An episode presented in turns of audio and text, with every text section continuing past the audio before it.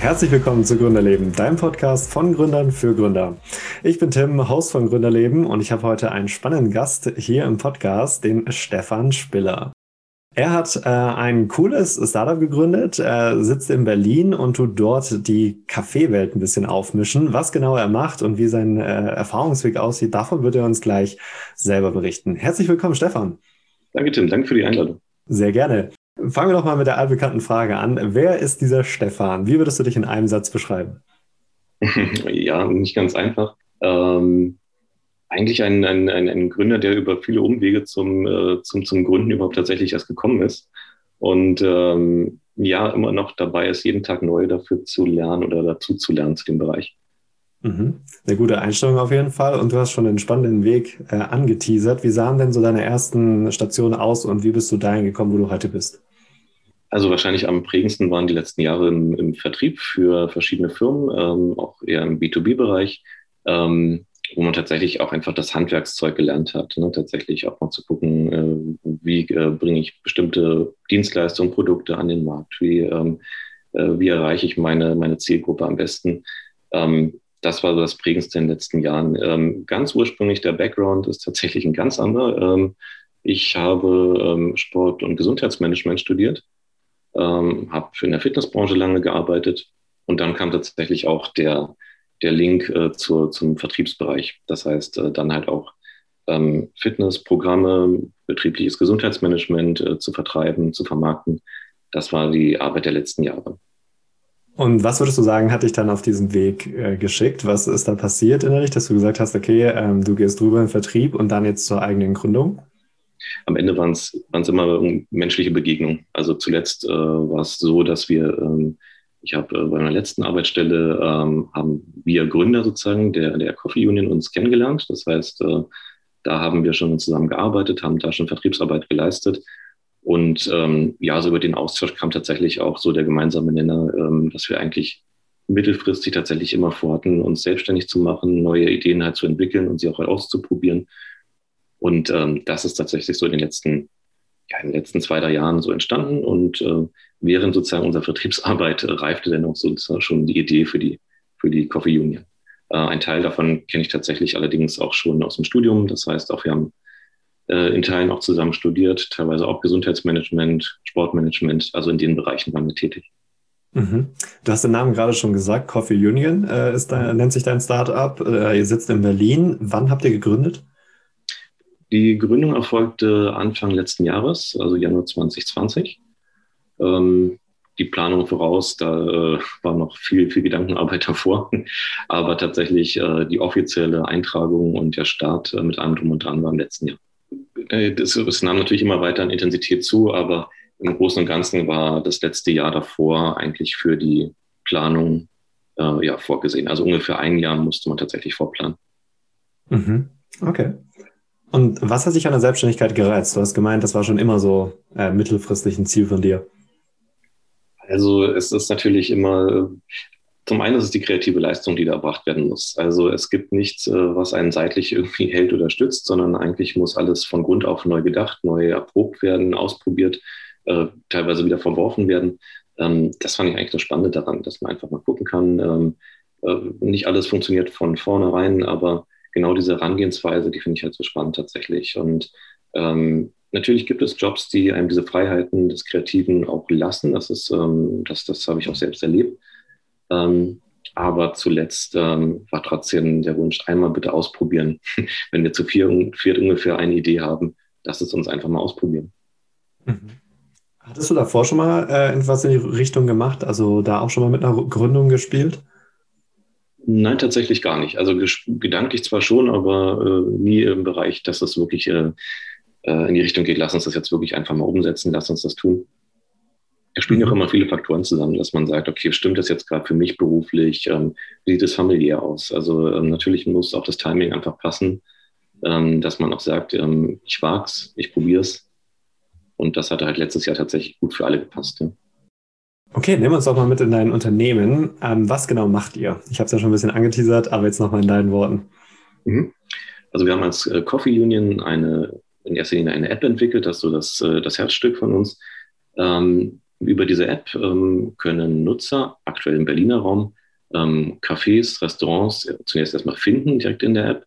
Ähm, darüber dann halt aber auch ähm, das Kaffeeangebot sehen und vor Ort bei den Partnern direkt darüber bestellen, bezahlen ähm, und ja, so gesehen bargeldlos auch darüber ähm, ihren Kaffee ordern. Ähm, Vorteil ist auf jeden Fall auch immer ein Preisvorteil. Das heißt, ich als ähm, User, als Kunde ähm, kann mich kostenfrei registrieren, das kostet nichts. Und tatsächlich spare ich auch gegenüber dem Ladenpreis immer noch ein paar Cent dazu. Das ist sozusagen erstmal die praktische Seite. Und äh, dann hat äh, die App aber noch ein Anliegen. Wir wollen äh, den äh, Konsum von ähm, Einwegbechern reduzieren. Das heißt, wir äh, regen eigentlich dazu an, Mehrwegbecher zu nutzen, egal welchen. Ähm, das heißt, wenn ich mit über die App und dem, meinem Mehrwegbecher dort äh, zum Café gehe, ähm, habe ich auch die Möglichkeit, zusätzlich noch eine Spende auszuwählen. Das heißt, wir spenden pro Getränk 10 Cent an eine gemeinnützige Einrichtung.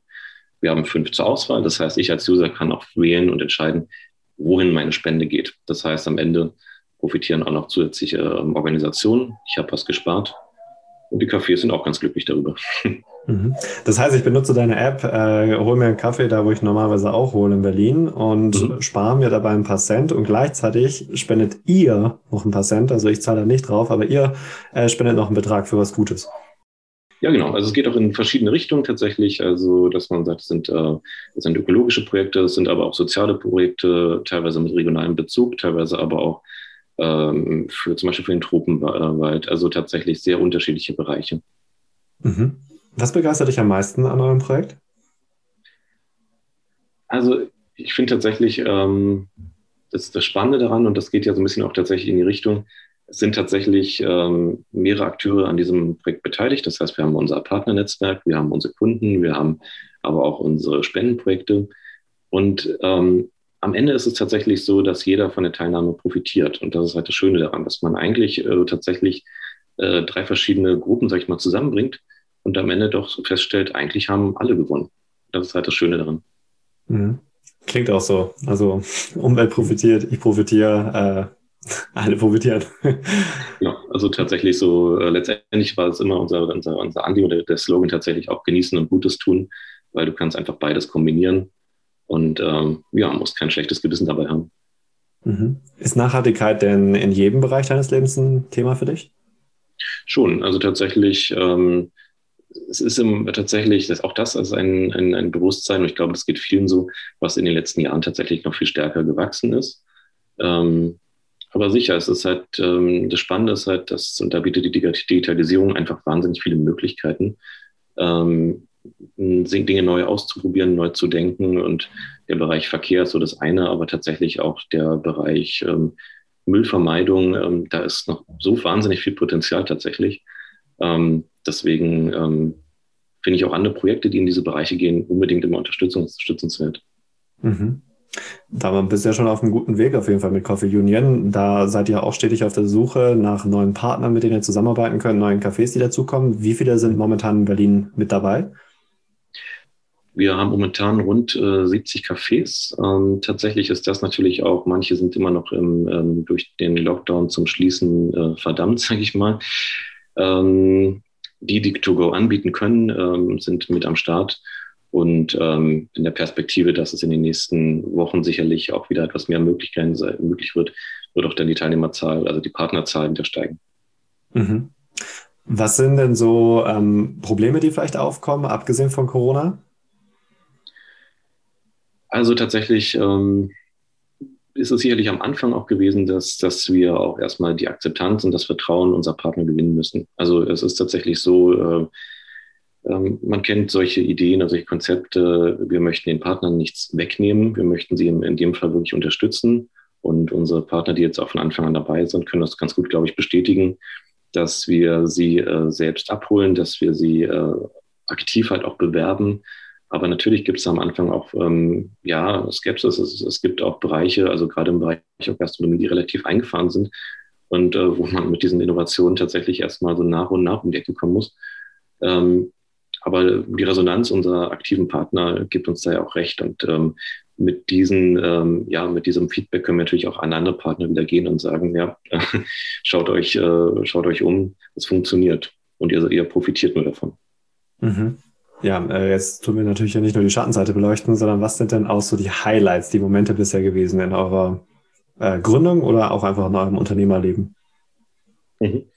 Also die persönliche beziehungsweise auch für uns jetzt als Gründer tatsächlich, ähm, das hat ja auch nach der Firmengründung selbst noch eine Weile gedauert. Wir sind dann tatsächlich ja erst im Herbst richtig gestartet ähm, und haben dann äh, sozusagen unsere App freigeschaltet. In der Zeit war die Entwicklung, ähm, natürlich die Gewinnung der Partner und äh, diese Zeit war zugegebenermaßen ähm, nicht ganz unanstrengend und ähm, hat wirklich viel Kraft gekostet. Und im Moment tatsächlich dann auch die App zu, äh, zu veröffentlichen und äh, zu sehen, es funktioniert. Also tatsächlich auch zu sehen, ähm, die ersten Kunden gehen rein, ähm, machen, holen sich einen Kaffee über die Coffee Union App. Mhm. Ähm, auch selbst natürlich das zu testen in einem Café, wo man vielleicht selbst noch gar nicht war, weil das andere äh, ähm, diese die Kooperation abgeschlossen haben und äh, dort sein das Schild sieht und den Aufsteller von uns ähm, das sind schöne Gefühle. Mhm. Mhm. Und wie ist es, wenn man zu viert äh, gründet? Was sind die Vor- und Nachteile? Also sagen wir es so, an Ideenreichtum mangelt es nicht, aber die müssen auch abgestimmt werden. Ähm, wir sind tatsächlich auch sowohl vom, vom, vom, vom Typen als auch vom, vom, vom, vom Altersschnitt tatsächlich relativ weit auseinander, also von äh, 25 bis ähm, also ich bin wahrscheinlich noch bei den Gründen, bei Geschäftsführern der Älteste mit 40, ähm, ähm, haben da unterschiedliche Lebenserfahrungen tatsächlich auch. Das ist alles von großem Vorteil. Und äh, das hat uns bei der Entwicklung tatsächlich auch groß geholfen. Äh, einfach auch was die äh, Kontakte angeht, die ganz unterschiedlich waren. ähm, aber tatsächlich ist es, äh, muss sich das erstmal einfinden. Und das war, glaube ich, am Anfang auch das Schwierigste zu gucken, äh, wie arbeiten wir miteinander, auch gerade im Lockdown. Ähm, das war tatsächlich eine Kombination, die nicht ganz einfach war. Mhm. Aber ich glaube, wir haben uns da ganz gut jetzt einge, eingearbeitet. Jeder hat seine Bereiche, die er vorrangig bearbeitet.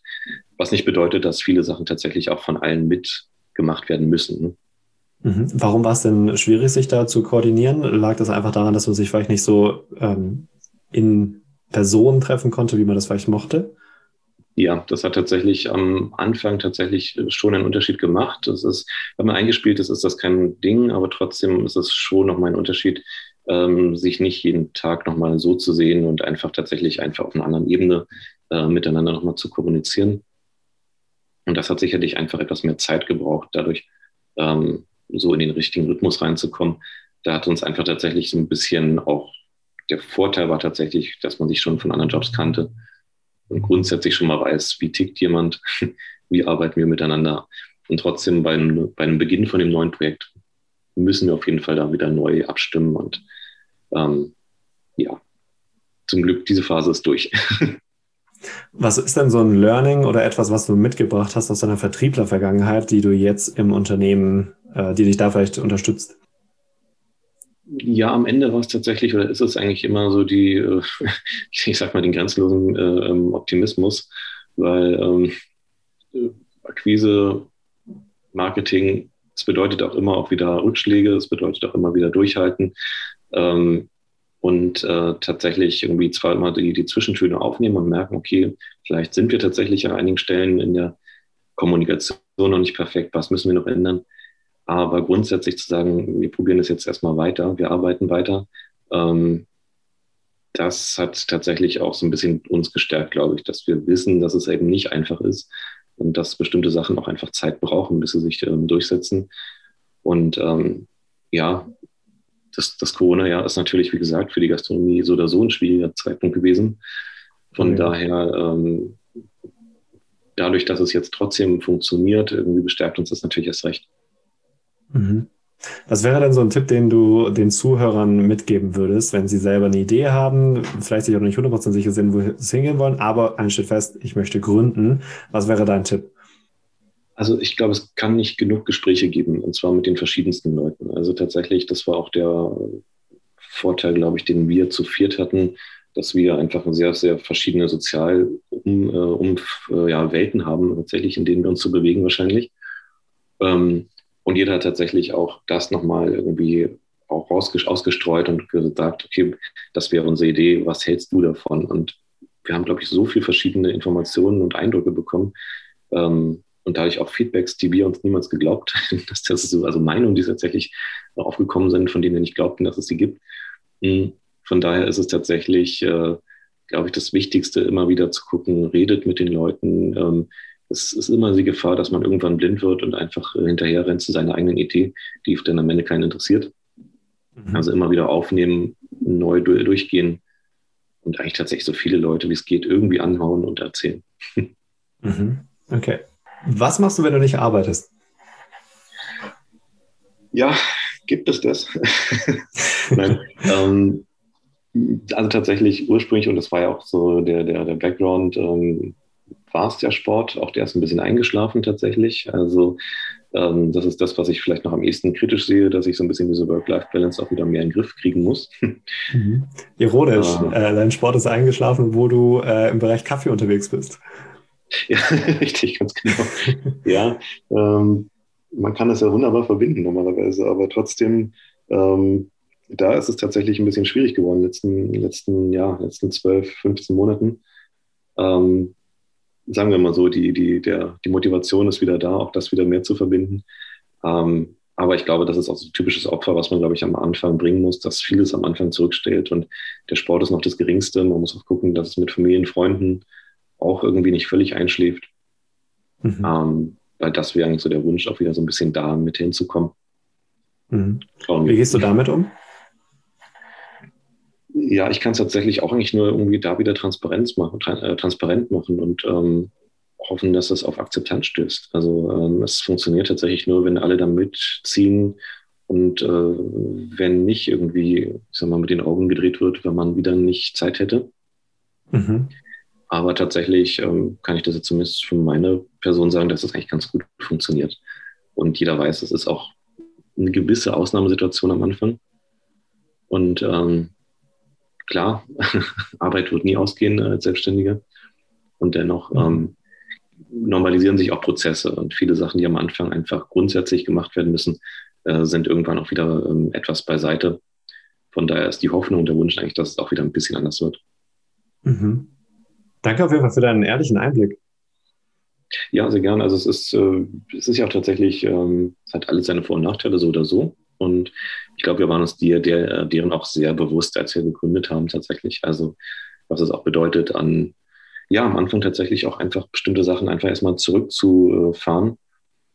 Ähm, nichts ist für ewig, deswegen man kann bestimmte Sachen später auch wieder ein bisschen mehr intensivieren, aber am Anfang äh, muss es erstmal laufen und das ist ja der große Unterschied, dass man eben nicht um 17 Uhr dann ähm, den Laptop äh, runterfährt und das war's dann, sondern zumindest gedanklich irgendwie immer noch mit dabei ist. Mhm. Mhm. Wenn jetzt jemand euch auf eurem Werdegang verfolgen möchte, ähm, Berlin wird ja nicht die einzige Stadt bleiben, ne? ihr seid ja stark am Wachsen momentan. Mhm. mhm. Wo kann man euch erreichen? Wo kann man das mitverfolgen? Also das, äh, wo glaube ich tatsächlich auch unser Wachstum und auch unsere Neuerungen immer ganz gut äh, mitverfolgbar sind, ist unser Instagram-Kanal. Also da sind wir eigentlich auch am aktivsten, haben auch eine gute Kommunikation mit unseren Usern und äh, unseren Kunden. Ähm, da würde ich tatsächlich auch empfehlen. Ansonsten die Business-Seite von äh, unserer LinkedIn-Seite. Ähm, auch da äh, schreiben eigentlich, eigentlich regelmäßig, was wir gerade tun, was Neues kommt. Super, dann wissen die Zuhörer Bescheid. Ähm, und ich danke dir für deine Zeit, Stefan, und die tollen Einblicke. Ähm, interessant. Ich bin gespannt, wie es mit euch weitergeht und äh, wann die nächsten Großstädte erobert werden. Da freuen wir uns auch schon drauf. Auf jeden Fall Dank für die Einladung, Tim, fürs Gespräch. Sehr gerne. Mach's ja. gut. Bis dann. Ciao.